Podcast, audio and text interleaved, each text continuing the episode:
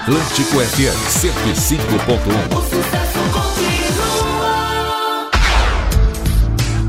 Programa Saberes, Sabores e Outras Histórias. Apresentação: Professora Thelma Lemos. Bom dia, bom dia Castanhal, bom dia Curuçá, Marapani, Terra Alta, enfim, todo o Nordeste paraense.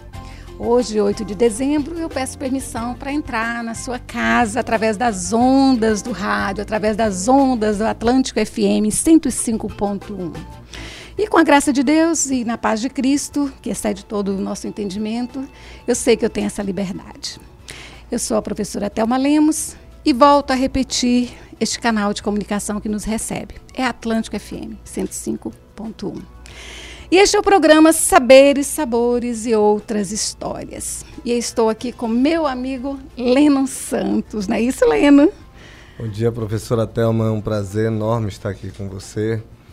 E também bom dia a todos os ouvintes da Rádio Atlântica FM que estão aí.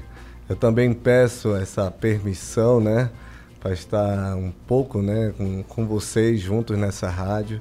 E é um grande prazer estar aqui com você, viu, professora? Amém, Leno. Leno, assim, nós não nos conhecíamos pessoalmente, sim, né, Leno? Sim, verdade. Mas eu costumo dizer, Leno, que amigo dos meus amigos, meus amigos são. Então Sim. a gente já é amigo, né, Leno? Verdade, E professora. hoje aí com as redes sociais, né? Todo mundo é amigo de todo mundo. Aí quando passa na rua, ninguém nem dá bom dia um pro outro. Não é? Sabe? Chega em casa, eu excluo. Ah, achei que nós éramos amigos, não é Sim, verdade? sim, sim. Por isso que a gente sai dando bom dia para todo mundo, né?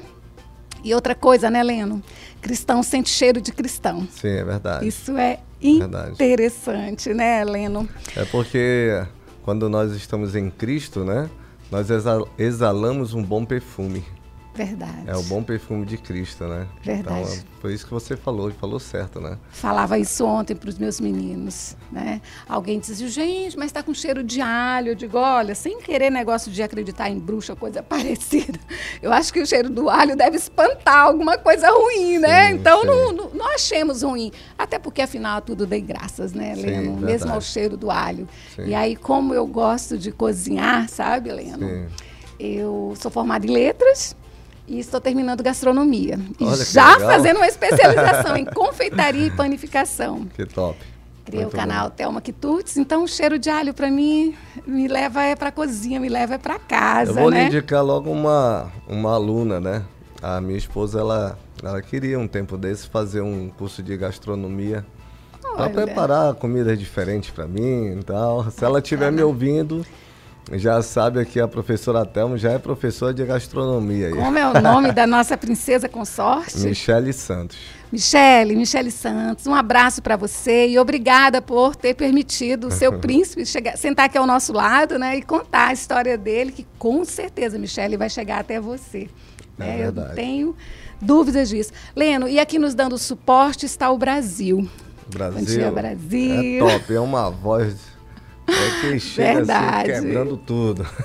Eu digo que o Brasil está me suportando, né? Então, bom dia, Brasil. E se você quiser entrar em contato conosco, você pode fazê-lo pelo WhatsApp 98590 2363, né?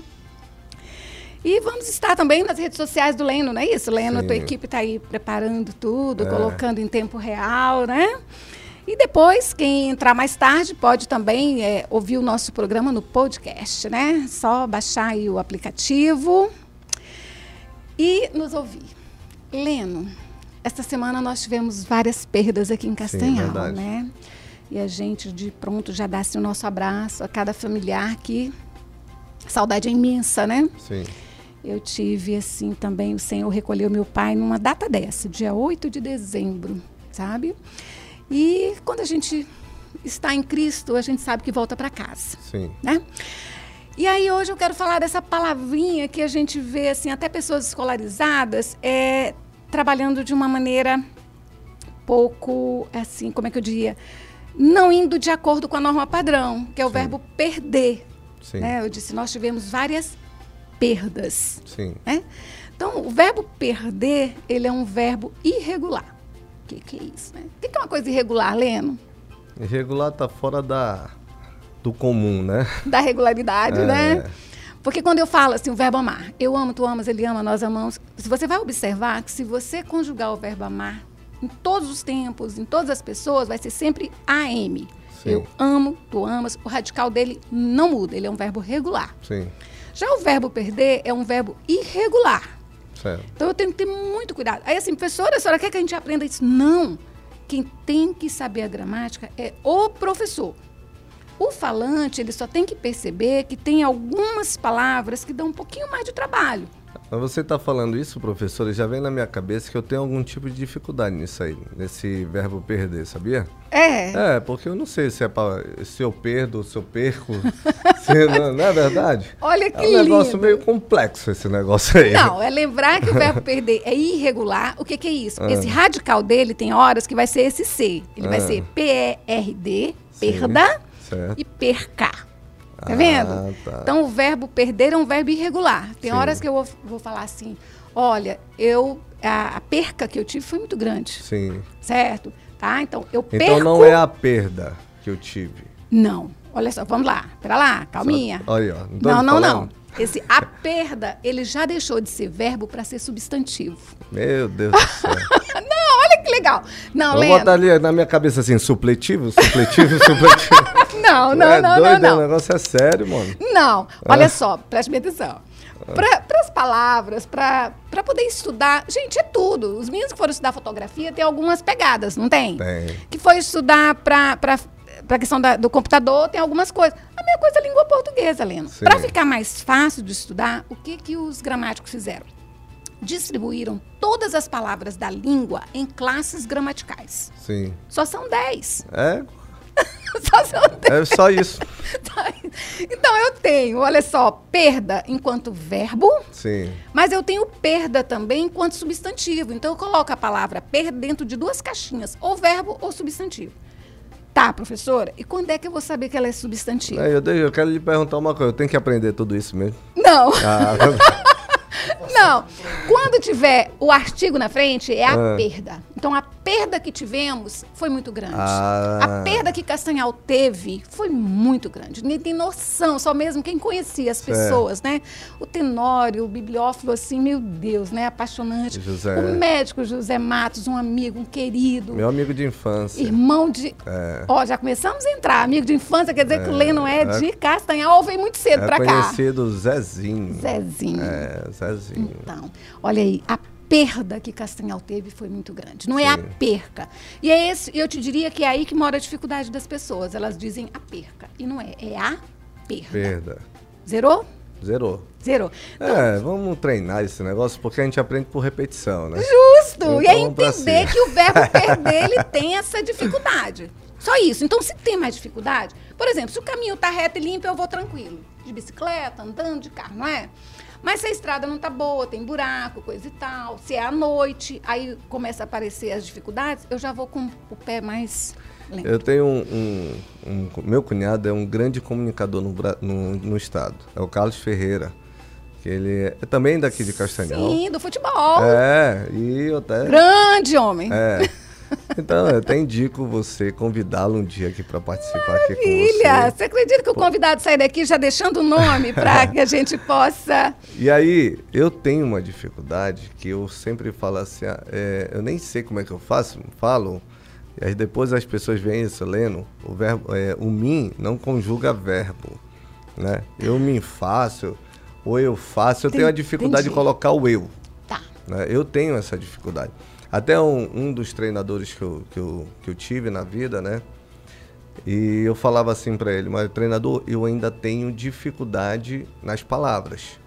Ele falou, meu irmão, vou falar uma coisa para ti. Te preocupa com isso O não. importante é Vá comunicar. aprendendo devagar e mete bala porque tu é bom no que tu faz e vá para cima. E assim, foi uma das coisas que ele falou para mim que quebrou muitas, eh, vamos dizer assim, medo de julgamentos Sim, que eu tinha no passado. sim. Porque um dos medos de julgamentos que eu tinha era justamente por conta dessa base gramatical que eu não tive tão forte. Eu sempre estudei em escola pública. Daqui a pouco a gente vai falar. E eu não tive tão, tão forte, né? Então eu tenho essa. Eu, tô treinando isso para melhorar a minha comunicação. Tá, Leno, mas mesmo escola pública ou particular, eu acredito que tem feito, eu vou te ser bem franca, como eu sou meio polêmica nessa, na minha profissão, eu vou dizer, prestou um desserviço para a língua portuguesa. Porque o professor de língua portuguesa acha que o aluno tem que decorar gramática. Sim. Não, ele tem que perceber, assim, eu moro numa cidade. O que, quais são as palavras que Castanhal vai usar muito? Certo. Tá? Por exemplo, Castanhal tem uma vocação para o comércio. Então a palavra bem-vindo, porque vai estar na porta do comércio, Sim. certo? A palavra preferência. Olha, quando eu fiz vestibular, ainda era aquele vestibular de colocar G, J, certo? E, por exemplo, a palavra garagem, porque Sim. foi quando década de 70, né, 77, quando as pessoas começaram a ter carro e na porta da casa tinha garagem. Sim. E escreviam lá garagem. Sim. Então, naquele momento, nós ainda estávamos internalizando se garagem, que é com G de gato, era com J de jarra. Entendi. Certo? Por quê? Porque a palavra garagem estava entrando no nosso universo. Então, por exemplo, no teu universo, eu tenho acompanhado né, a tua profissão, algumas palavras, elas são essenciais. Sim. E você falou correto, essa dificuldade do, do para eu fazer ou se é para mim fazer. É. Ok? É. Então vamos lá. Eu, tu, ele, nós, vós, eles só podem ter papel de sujeito na frase. Tá? Isto é para eu guardar. Eu Certo. vou fazer a ação.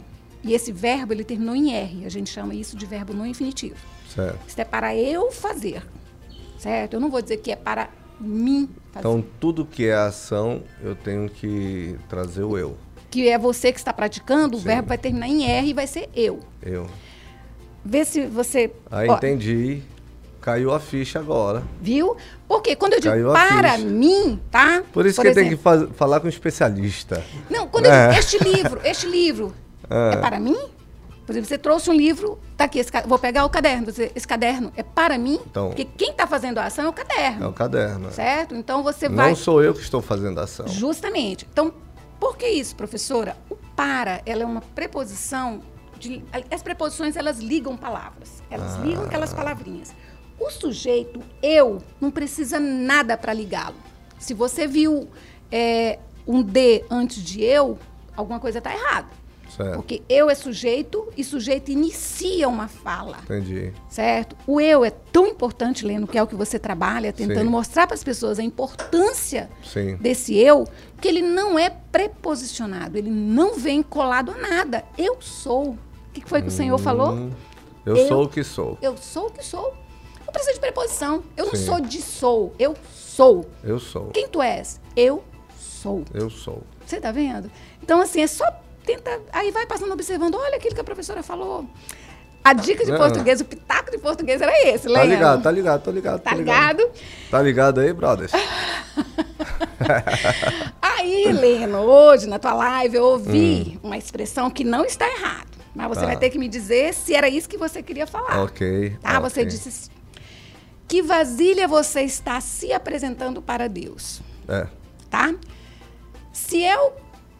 Se o que você disse é o que eu estou pensando, está perfeito. Sim. certo? Mas a norma culta, para que todo mundo de imediato já entendesse, não, não tivesse assim que devagar, que viajar na tua fala, Sim. o ideal perante a norma padrão ideal, tá vendo? Não estou dizendo correto, não. Seria que vasilha você está apresentando para Deus. Você sente a diferença nas duas frases? Porque tem um é se apresentando, é isso? Quem é a vasilha quando eu digo Sou eu. sou eu? Você tá vendo? Uhum. Era isso que você quis dizer, por É. exemplo, que Thelma está se apresentando É, porque é, na Bíblia, é, Deus também se apresenta como um obreiro, um, um- um oleiro, tá? Que vai moldar o barro. Que vai montar o vaso, né? A vasilha. Uhum. Então, ele vai preparando aquele como oleiro. Então, nós, para Deus, nós somos como uma vasilha. Maravilha. Então Entende? era isso mesmo que você queria É, dizer. isso mesmo. Que vasilha você está se apresentando. Se apresentando. Que, que vasilha é você, né? É, justamente. Perfeito. Entende? Entendi. Então, por quê? Porque quando Deus fez o homem, ele fez o homem tripartido: corpo, alma, alma e e espírito. espírito. Agora, por que Deus fez o homem como espírito? Porque Deus é é espírito. E a Bíblia fala lá em João que e vem a hora e já chegou em que os seus verdadeiros adoradores adoram a Deus em espírito e em verdade. E Romanos 8, 16 fala que o próprio Espírito, esse Espírito aqui é com E maiúsculo, Uhum. e na Bíblia, quando tem o Espírito com E maiúsculo, se refere ao Ao Espírito Senhor. de Deus. O próprio Espírito testifica com o vosso Espírito que sois filhos de Deus. Então, nós somos uma vasilha para quê? Para conter Deus. E por isso que eu falei, como é que você está se apresentando como uma vasilha para. Deus? Você está vendo? Se eu Entendi. estivesse analisando meramente com a norma padrão, Sim, certo? Não estivesse olhando com os olhos do espírito, sim, sim, eu te diria que frente à norma padrão tinha um desvio ali. sim, Mas e aí eu sou obrigada a te dizer que o importante é comunicar, sim.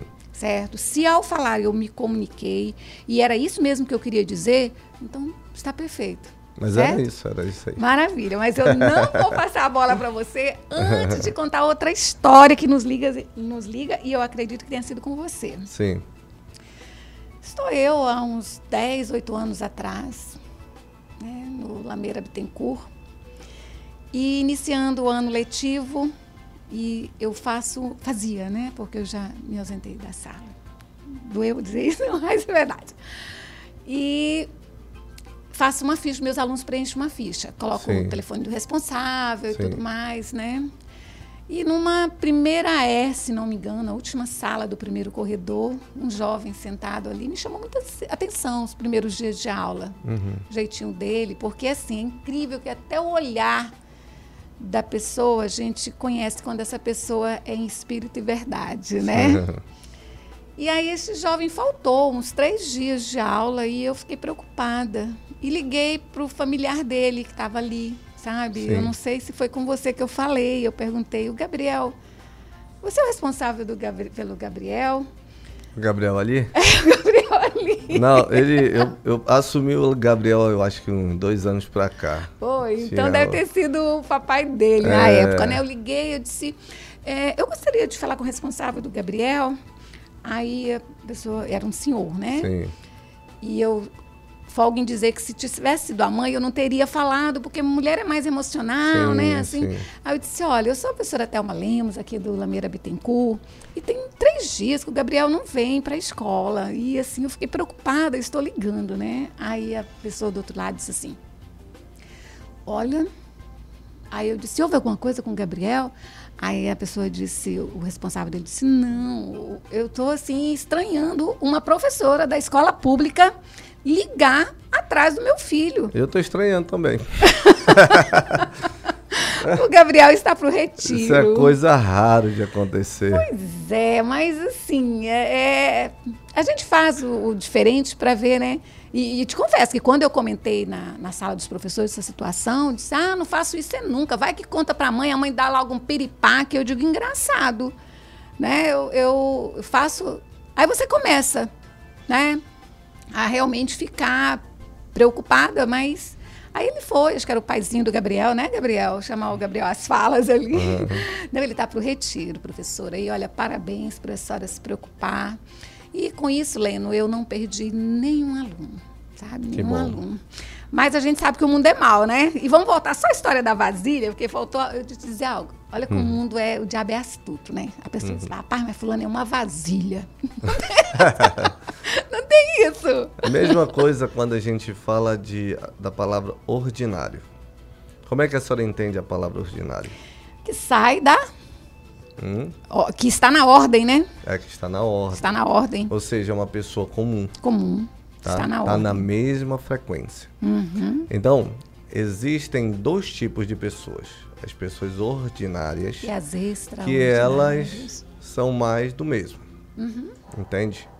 E a- as extraordinárias são as diferenciadas. Então, hoje, eu estou na frente de uma pessoa extraordinária. Amém, para a glória de Deus, viu, Lenda? É. Eu não sabia disso, mas Deus já sabia quando eu comecei a minha, a minha Porque as pessoas vida. extraordinárias, elas fazem coisas diferentes. Elas fazem coisas que impactam a vida das outras pessoas. Não se conformam, né, É. As pessoas extraordinárias, elas não são individualistas, muito menos egoístas. Elas querem primeiro crescer e depois contribuir.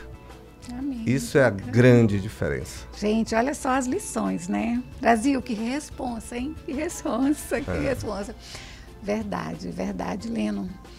E assim, e hoje tudo que a gente faz, né, para honra e glória do nosso Deus, esse é, esse é outro ponto que a gente tem que saber, né? Sim. Agora eu sou de uma época, Leno, eu folgo em dizer que eu sou sessentona, Sim, sabe? Até sim. porque aí todo mundo diz, não parece, né?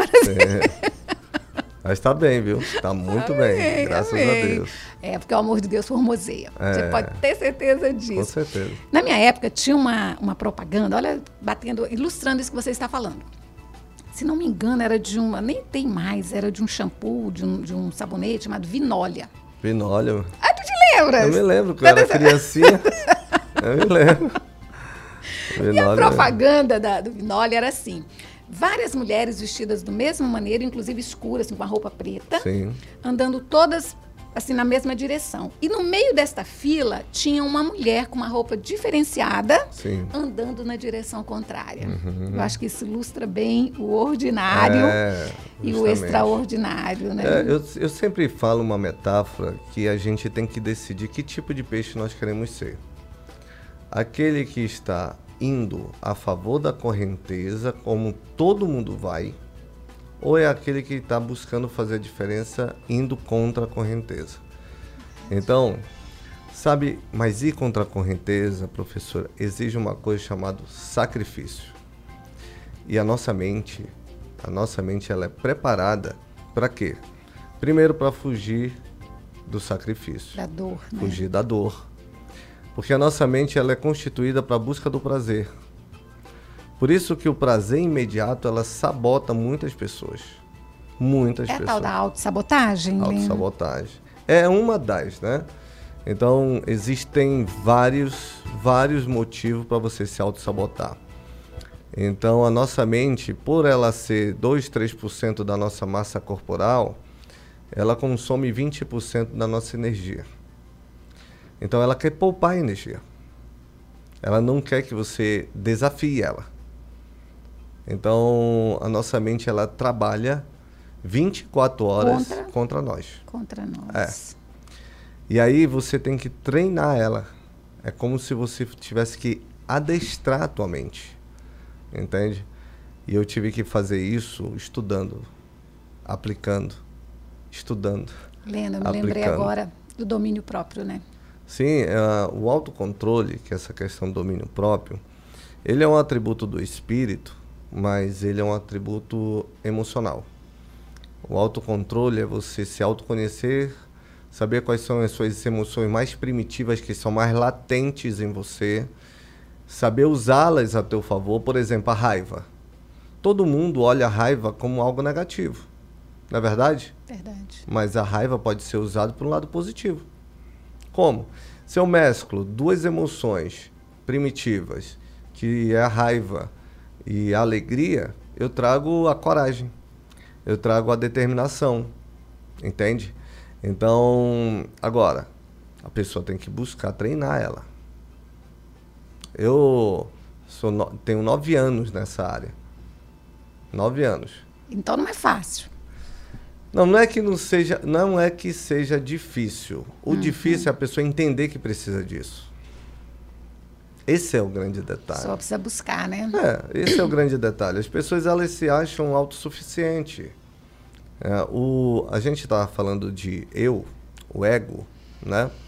O ego, ela, ele tem duas, duas conotações. Uma que prejudica muito, que eu vou contra. é, eu estou indo contra a vários escritores renomados, tá? Porque para mim, professor, o orgulho é uma pedra de tropeço para a pessoa. Bíblico, né? É. Precede a queda, daí você é a pedra Só de, que de tem tropeço. vários autores que falam que você tem que insuflar o teu orgulho, insuflar o teu ego. Aí vem com aquela história e tal, do teu ego, do teu id, e não sei o do que, papapá. Eu digo o seguinte. Por exemplo, uma pessoa que é orgulhosa, ela sempre quer ser melhor do que a outra pessoa. Só que o sarrafo dela é a outra pessoa, É. né? E eu sempre falo o seguinte: todas as pessoas que se aproximam de mim, que são treinadas por mim, eu ensino uma coisa. Você tem que ser melhor do que você mesmo. Tá? A excelência não é você ser melhor do que ninguém. é você, Leno. criar uma nova versão de você mesmo.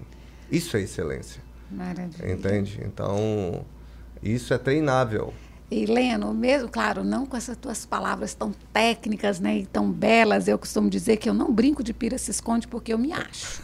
Mas aí eu complemento, tá? Aham. Eu digo assim, mas o fato de eu me achar não invalida ninguém de se achar também. Então bate com isso que você está É, falando. porque assim, eu me curtir, eu me amar, isso é um princípio.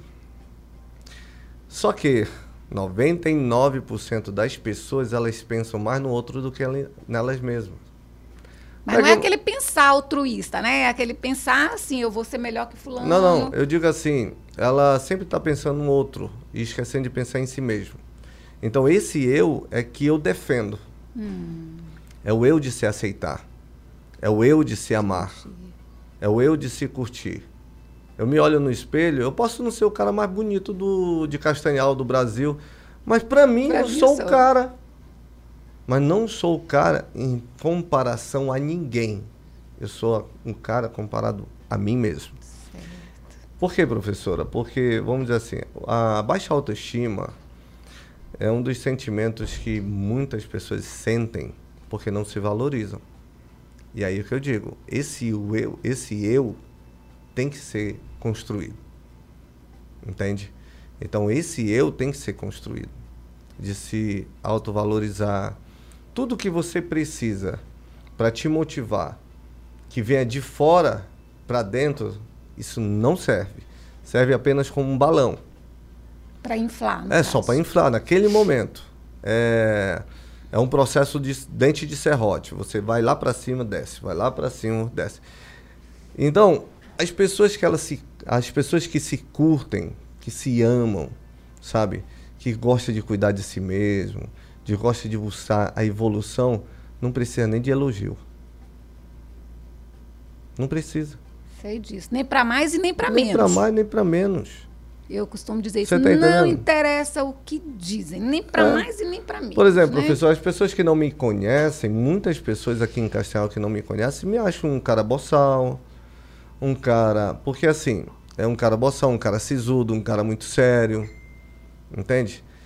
Aí eu sempre falo assim, cara, vocês têm que entender o meu momento. Qual versão você me encontrou?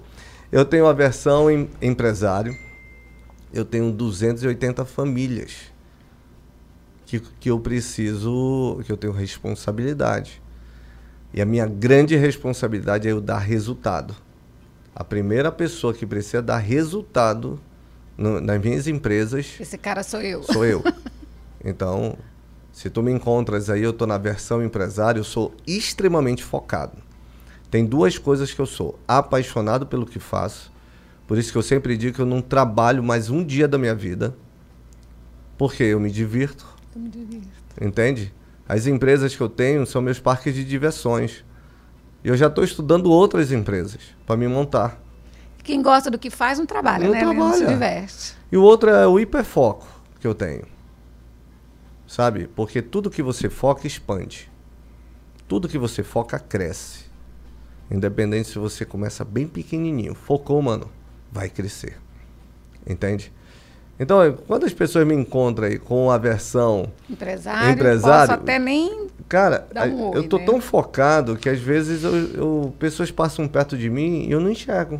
E aí, Leno, entra uma questão na língua portuguesa que as palavras... é- Não há sinônimos perfeitos. Sim. Não há sinônimos perfeitos. Você olhou, mas não viu. Isso. Entendeu? As pessoas precisam entender isso. Sim. Né? Eu olhei, mas não vi. Não vi. Não certo? vi. Porque não há sinônimos É. perfeitos. Né? Aí Isso eu é tenho uma claro. versão, eu tenho a minha versão pai de família e amigo. Aí é uma outra versão, eu tenho cinco filhas maravilhosas. Só entendeu? mulheres. Só mulheres. Quer dizer que você é o rei ali. Não, eu aí tenho um harém, né, Cinco mano? com a Michelle, seis, não é, isso? Eu tenho um harém. Aí os meninos, quando a, a mamãe tá grávida, quer um menino e não sabe o quão bom é uma menina. Aí eu né, tenho- eu tenho a minha versão são pastor. carinhosas. Eu sou pastor também.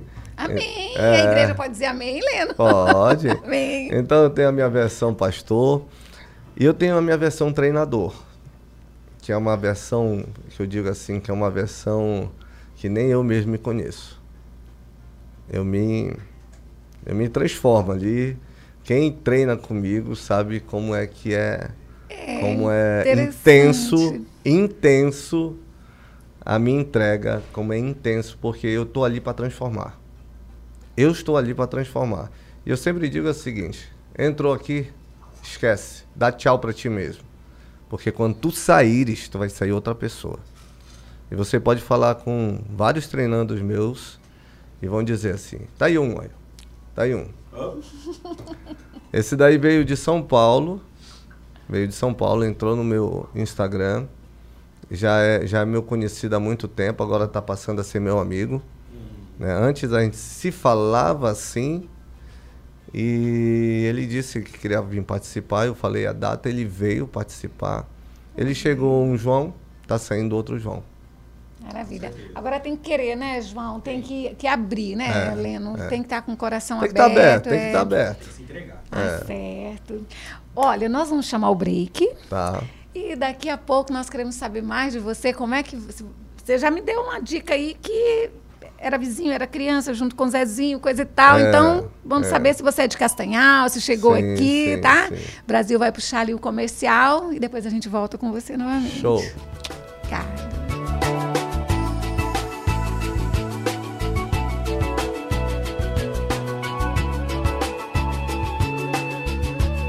Saberes, sabores e outras histórias. Apresentação: Professora Thelma Lemos. Cá estou eu, né? Eu quem sou a professora Thelma Lemos falando com vocês diretamente da Atlântica FM 105.1 e aqui do meu lado meu amigo Leno Santos que já entregou tanta coisa legal para nós, né, Leno? Mas Leno, agora nós queremos saber quem é o Leno. Sim. Ah, perguntar quando você nasceu, não, mas eu quero saber se nasceu em Castanhal. Me Sim. conte tudo. Aí fale da Michelle, fale das meninas, fale da sua vida. É isso então, que nós queremos saber agora. E o microfone é seu. Professora, eu sou filho de Castanhal e tenho um orgulho enorme de ter nascido nessa cidade aqui. É, por sinal, um, uma pessoa em São Paulo que é um dos treinadores assim muito muito forte e chamado Tiago Fonseca. Ele é um grande influencer, tem mais de um milhão e trezentos mil seguidores. Ele falou assim para mim, negão, tu vai ter que vir embora aqui, vai ter que vir embora aqui morar aqui em Alphaville perto de mim. Aí quando ele falou isso assim para mim, eu olhei assim para minha cidade, sabe, Castanhal. eu não tenho coragem, não tenho coragem. Eu posso, eu disse para ele, Tiago, eu posso vir para São Paulo todo mês. Passar uma semana aqui, agora morar aqui, deixar minha cidade, dificilmente. Então, meus pais vieram de fora, né? Meus pais eram nordestinos há muitos anos atrás. Moraram no, moraram muito tempo aqui no interior, num chamado Janjão, né? Janjão. Janjão, é. Aqui, aqui pro São Raimundo, né? Castanhal e tal. E eu sou filho, eu sou o filho, o quinto filho dos meus pais. Né? Eu sou caçulinha.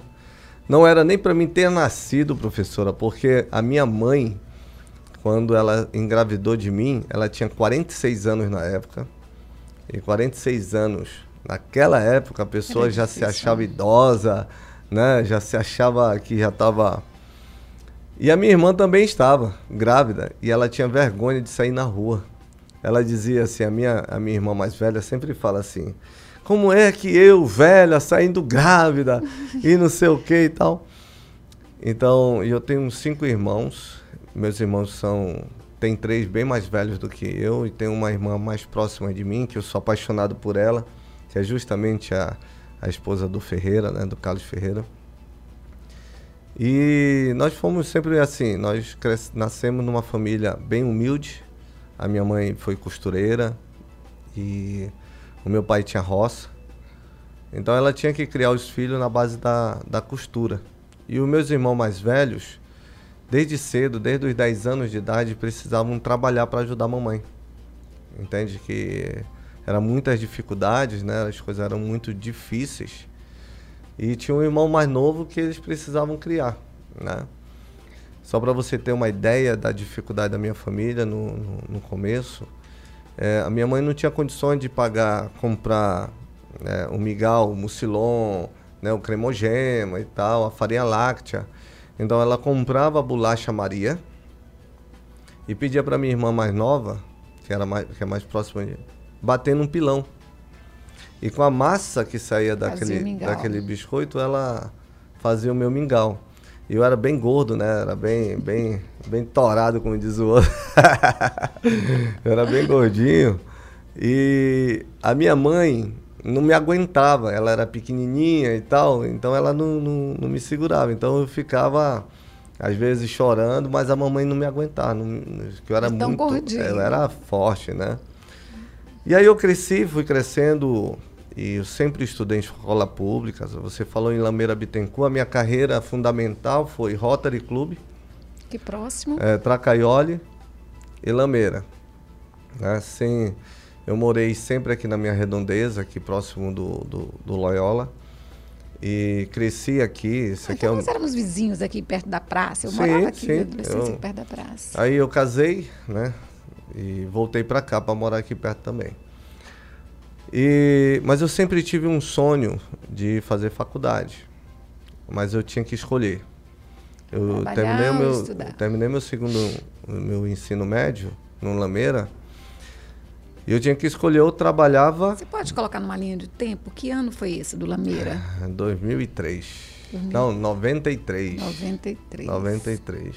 É porque quando você coloca temporaliza, tenho certeza que muitos professores do Lameira estão ouvindo, Aham. alunos do Lameira. Sim. Porque o intuito desse programa é que o jovem perceba que um jovem que vem né, de, com tanta dificuldade sim. vence, sabe? É incrível isso. Não, e, então, eu estudei. Eu, eu me lembro de alguns professores, professora Cacilda, que era diretora do Rotary, né, Ah, professora mãe do Rosa. vereador Rosimar, né, é, Cacilda? Professora Professora Rosa. No Tracaioli eu me lembro muito bem do professor Neco. Eu me lembro Contabilidade. da. pro- É, me lembro da professora Magila. Entende? Magila Lemos. É, Maravilha. então- é um orgulho, eu tenho certeza. No Lameira, eu, eu me lembro do professor de português que era Carrasco, é o. é, tá, tá vindo o nome, mas eu tô. É Olivar. Professor Olivar Reis. Professor Olivar Reis. Então, eu me lembro, assim, e eu, eu gosto de falar isso, sabe? Porque eu vim de baixo, sabe? E aí eu vi uma pessoa dentro da minha casa que foi a minha inspiração, meu irmão. Então, o meu pai era muito ausente, ele, ele ficava muito na roça. E quem pegou praticamente para me criar como um pai, como uma referência, foi meu irmão. E eu vi o meu irmão ali trabalhando, sabe, labutando de domingo a domingo, correndo para cima, correndo para trás, e indo para lá e tal. E ele e ele foi ser empreendedor em 88. Ele foi ter o primeiro negócio, desculpa, foi em 86 ele foi ter o primeiro negócio. E nesse ano eu tinha, eu acho que tinha uns 10 anos de idade, em 86. Não, tinha 12 anos de idade. Tinha 12 anos de idade em 86. E ele falou assim você vai trabalhar. Eu tinha 12 anos. E você vai trabalhar. E eu tinha que estudar de manhã. E eu trabalhava à tarde com aos 12 anos. E a minha primeira profissão, professora, foi pintar grade. Eu era pintor de grade da metalúrgica, bem pequenininha, do meu irmão. Depois ele foi para uma loja de material de construção em 88. E aí eu foi o ano que eu também estudava de manhã e trabalhava à tarde. E chegou o momento que eu tinha que estudar à noite. Porque eu tinha que passar o dia trabalhando. E o meu irmão, naquela, naquela época, ele tinha uma visão que era só trabalho. Ele não, não focava mu- muito no, no estudo. Mas eu sempre quis ser alguém, sabe, professor? Eu sempre, eu sempre sonhei grande, sabe? Eu sempre, sabe? Eu sempre me via assim algo. Mas só que eu não. Uma coisa que eu sempre falo que quando você tem um sonho, não olhe para a tua condição. Não olhe para a tua condição, dê só o primeiro passo. Porque essa foi a minha história. Eu sonhava, mas eu não olhava para a minha condição, porque a minha condição ali, cara, não me proporcionava nada. Eu não via condições nenhuma de chegar ao, ao meu sonho. E não havia vozes no entorno dizendo para você que você não conseguiria? Muitas. Não foram poucas. Gente da minha família. Gente da minha família. E Bíblico, aí, né? Bíblico isso. É, e aí eu houve um, vamos dizer assim, um desvio de percurso. E eu tive que casar, não com a minha esposa atual. E nasceu minha filha, uma filha que eu amo demais, que é minha primogênita, que ela faz medicina na UFPA. E ela está seguindo a, também a jornada do pai, que como um treinador, que ela é mentora hoje. Ela ajuda a, a pessoas a entrar na faculdade de medicina. Nossa, que né? Que idade é, ela tem? 23. 23. É. E aí a, eu fui trabalhando com muita dificuldade, professor, muita dificuldade. Aí veio as experiências de você quebrar. E eu quebrei porque eu não tinha um conhecimento suficiente. Eu sabia vender, mas eu não sabia controlar. E eu não tinha nenhuma capacidade de gestão e também a minha gestão emocional era muito fraca. Muito fraca. Quando de, depende, o teu emocional depende muito do teu ambiente no qual você viveu. Então era muito fraca. E eu quebrei a primeira vez, fiquei devendo apenas duas pessoas na vida. Deus e o mundo. Deus e o mundo. Professor, eu tive que trabalhar quatro anos só para pagar dívidas. Eu fui morar na casa dos outros, fui comer da comida do outro. Eu só tinha dinheiro para comprar o leite da minha filha e a roupinha dela. E eu fui, assim, foi uma fase de muita humilhação. Muita humilhação. Mas também foi uma fase que eu encontrei um caminho maravilhoso, que foi o, o meu Deus. Amém. O Deus que eu sirvo hoje. Foi nessa fase. E aí veio a minha segunda filha, a minha terceira filha, e eu vou alongar um pouco a história. Eu tive uma oportunidade que uma pessoa que eu nem conhecia, mas ele via muito potencial em mim, porque apesar de todas, vamos dizer assim, é, de todos os elementos desfavoráveis que eu tinha, mas eu era um cara sempre brigador para aquilo que eu queria. Então houve um cara lá no Imperatriz do Maranhão que olhou assim para mim, cara, tu tem muito potencial. E investiu em mim. Me deu uma oportunidade, me deu uma representação e eu comecei a trabalhar com ela. E ele era meu sócio. Com quatro anos depois eu comprei a parte dele. Olha que legal. Foi. E aí, quando foi em 2007, eu falei, tomei uma decisão que eu não queria mais esse negócio de representação, que eu viajava muito, ficava muito longe. Ausente das crianças. É, das minhas filhas, eu sou louco por elas. E aí, 2008 veio o ano, o ano da prova. Foi um ano assim que. O meu pai, em 2003, ele teve um, um AVC e ele ficou sem o um movimento do lado e sem falar.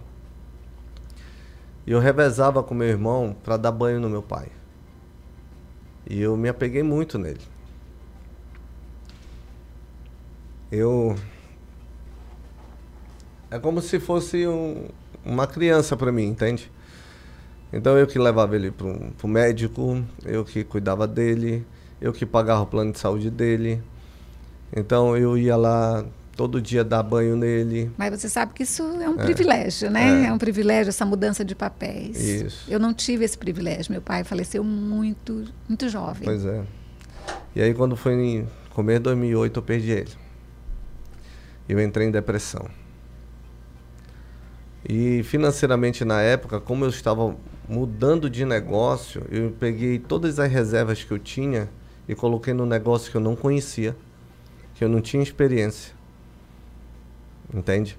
O e emocional. O, e o emocional se abalou por conta do financeiro. Aí quando veio a morte do meu pai, pronto, aí desestruturou. E foi uma época que eu entrei numa depressão, que a minha depressão foi tão forte, professora, que é, eu tive um desarranjo intestinal por três meses que não parava. Só para você ter uma ideia. E tudo era emocional. Uhum. Fiz exame, fiz tudo, mas não parava. Aí veio o problema. O Brasil em 2008 teve uma crise financeira muito ruim, eu não conseguia levantar recursos para investir no negócio. Aí veio uma situação também familiar, uma pessoa muito próxima de mim estava me defraudando. Aí veio a questão, outra questão familiar, que foi a separação, também por um motivo muito sério, que não foi causado por mim. E aí foi desestruturando, desestruturando, e em 2009, nós, começo de 2009, nós descobrimos um câncer na minha mãe, um câncer terminal, que dessa vez, assim, eu disse assim, eu vou desistir da vida. Foi o, momento em que eu pensei em desistir da vida. Só que eu me lembro que fevereiro de 29 de fevereiro, que era um ano bissexto, um domingo, à noite, eu sozinho, eu estava morando num apartamento sozinho, tudo escuro. Eu fiz uma oração para Deus. E nessa oração para Deus eu disse: Deus, restaura a minha vida. Restaura, porque eu não estou aguentando mais. E eu quero uma esposa. E eu quero uma esposa porque eu não quero ficar sozinho. A minha mãe, eu vou perder minha mãe, já perdi meu pai, meus irmãos não moram perto de mim. E, aí a gente vai lá, né? E tua palavra diz, Senhor, que não é bom que o homem esteja só. É. E eu orei assim, eu quero uma esposa linda por fora, linda por dentro, que me ame, que eu a ame e que nós dois amemos Pouca a ti, coisa. Senhor. É só assim. Aí, professor, eu estava gazetando aula na faculdade, nessa época eu entrei na faculdade em 2007, né? E eu estava já trancando a faculdade. E aí meus colegas ins, in, insistiram comigo, insistiram, insistiram, insistiram. Aí eu voltei 14 de março de 2009, quando entro na sala, vejo Olha aquela aí, mulher, Michele. aquele cabelo preto, parece costa de graúna, você tá vendo? Brilhando mais do que costa de pão doce. Oh. Que mulher é essa? Aí na época era tropa de elite, eu cheguei assim, rapaz, que aspira essa aqui? Ela olhou assim, então um zoião azul. Aí olhou assim para mim, menino deu medo. E aí. Acho que mais medo era o paizão que estava em casa, é, que mexesse com essa preciosidade. Ela me deu um gelo de quase 60 dias. Aí quando a minha mãe morreu, foi a pessoa que estava do meu lado cuidando de mim. Olha. Foi. E foi naquele momento que eu descobri que eu precisava me amar. Foi naquele momento. E aí eu passei a cuidar de mim. Fui para academia, fui buscar é, médicos para cuidar de mim. Em 2010 eu entrei em contato com um livro chamado Desperto Gigante Interior, um livro de 600 páginas que em menos de 30 dias eu li ele. Autor? Anthony Robbins. É um dos maiores coaches do mundo. E tudo que ele falava ali era para mim. E foi o primeiro contato que eu tive com a programação neurolinguística.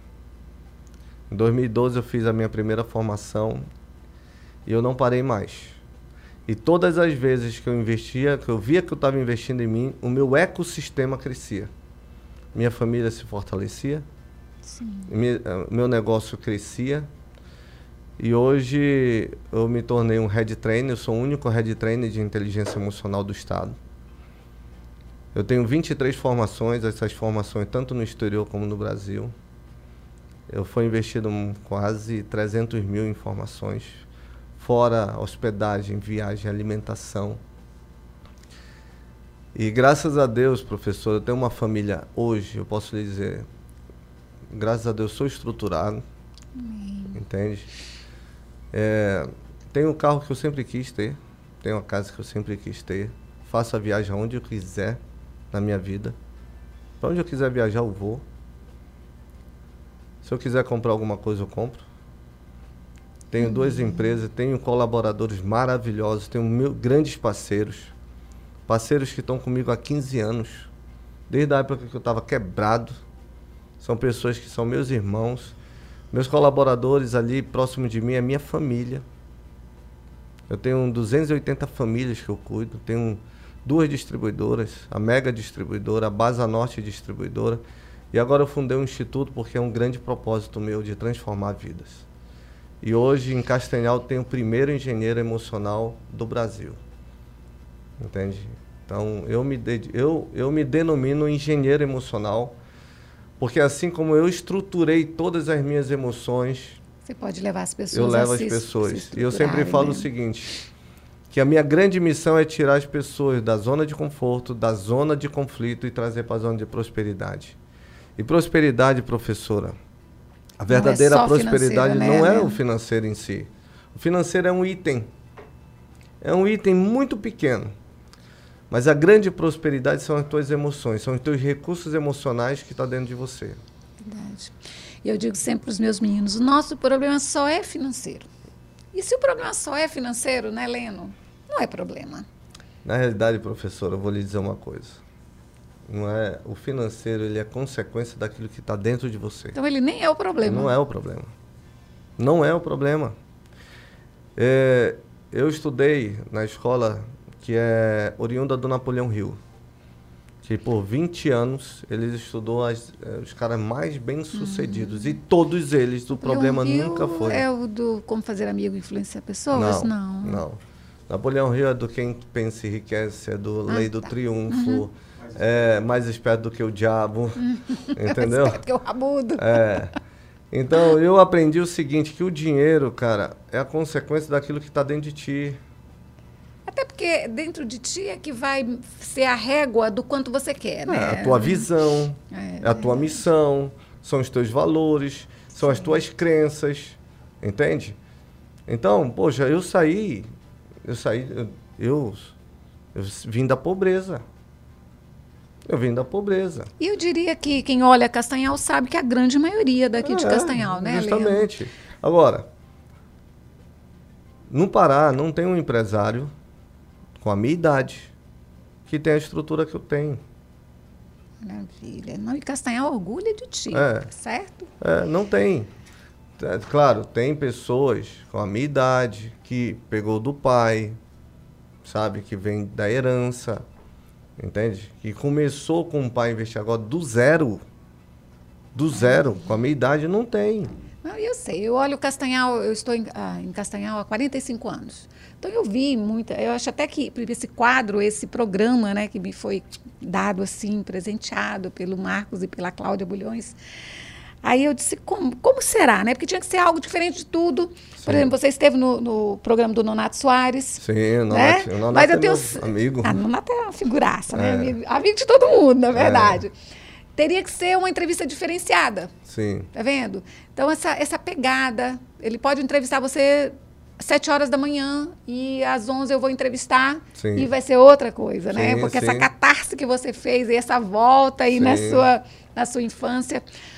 O Brasil já está mostrando pra gente ali o horário, porque, Leno, que prazer imenso conversar com você. Mas só me fale, o Brasil vai nos dar um tempinho para você falar do Leno Pastor. Tá. Então, eu sou, eu sou, na realidade, eu não sou um pastor, eu sou um cooperador. Eu cuido de quatro estados. Eu tenho debaixo da minha responsabilidade mais de 3 mil irmãos. E nós temos eh, vários projetos. Né? Nós temos um CEAP, que é um centro de pregação do Evangelho, que eu cuido, né? E a nossa missão é pregar o reino, o Evangelho do reino. Não é apenas o Evangelho da graça. O Evangelho da graça produz filhos. O Evangelho do reino produz vencedores. Então essa é a nossa grande missão. E é uma missão que eu tenho de vida. Né? Como um propósito de vida, eu quero tirar as pessoas da zona de conforto, da zona de, de, de, de conflito, trazer para a zona de prosperidade. Mas no lado espiritual, eu quero levar as pessoas a reinarem com Cristo. Essa é a minha grande missão. Amém, Leno. Meu Deus. Olha, eu só tenho a agradecer. Gostaria de ficar assim a tarde toda conversando com você, que é uma lição de vida e quem está nos ouvindo com certeza deve pensar da mesma forma, Sim. né? E até que o senhor nos ajudou, né, Leno? Muito obrigado, professora. Muito obrigado pelo seu convite. Sempre estarei à sua disposição no que você precisar. E eu quero só dizer o seguinte: quem está nos ouvindo e quer conhecer um pouco mais do meu trabalho como treinador, como head trainer, para mim procura no meu Instagram, tá certo? Arroba Lennon.santos. Agora é o Leno do John Lennon. Dois, Dois N's, N's. no meio e um no final. Então, arroba Lennon.santos. Me procura lá no meu, no meu Instagram e lá tem conteúdo, tem muita coisa, tem muitos bastidores da minha vida. Agora eu gosto de ensinar, eu gosto de falar. Às vezes eu brigo, viu, professor? Eu sou meio chato com a galera, mas é porque eu não quero ninguém parado, eu quero todo mundo na, na evolução. Então é isso que eu desejo. Muito obrigado, professora. Obrigado aos ouvintes da Rádio Atlântico e um grande abraço para vocês. Eu agradeço, agradeço ao Brasil aqui na Técnica conosco. E quarta-feira tem mais, né, Brasil? Das 11 ao meio-dia, programa Saberes, Sabores e Outras Histórias. Estarei aqui com vocês. Até mais.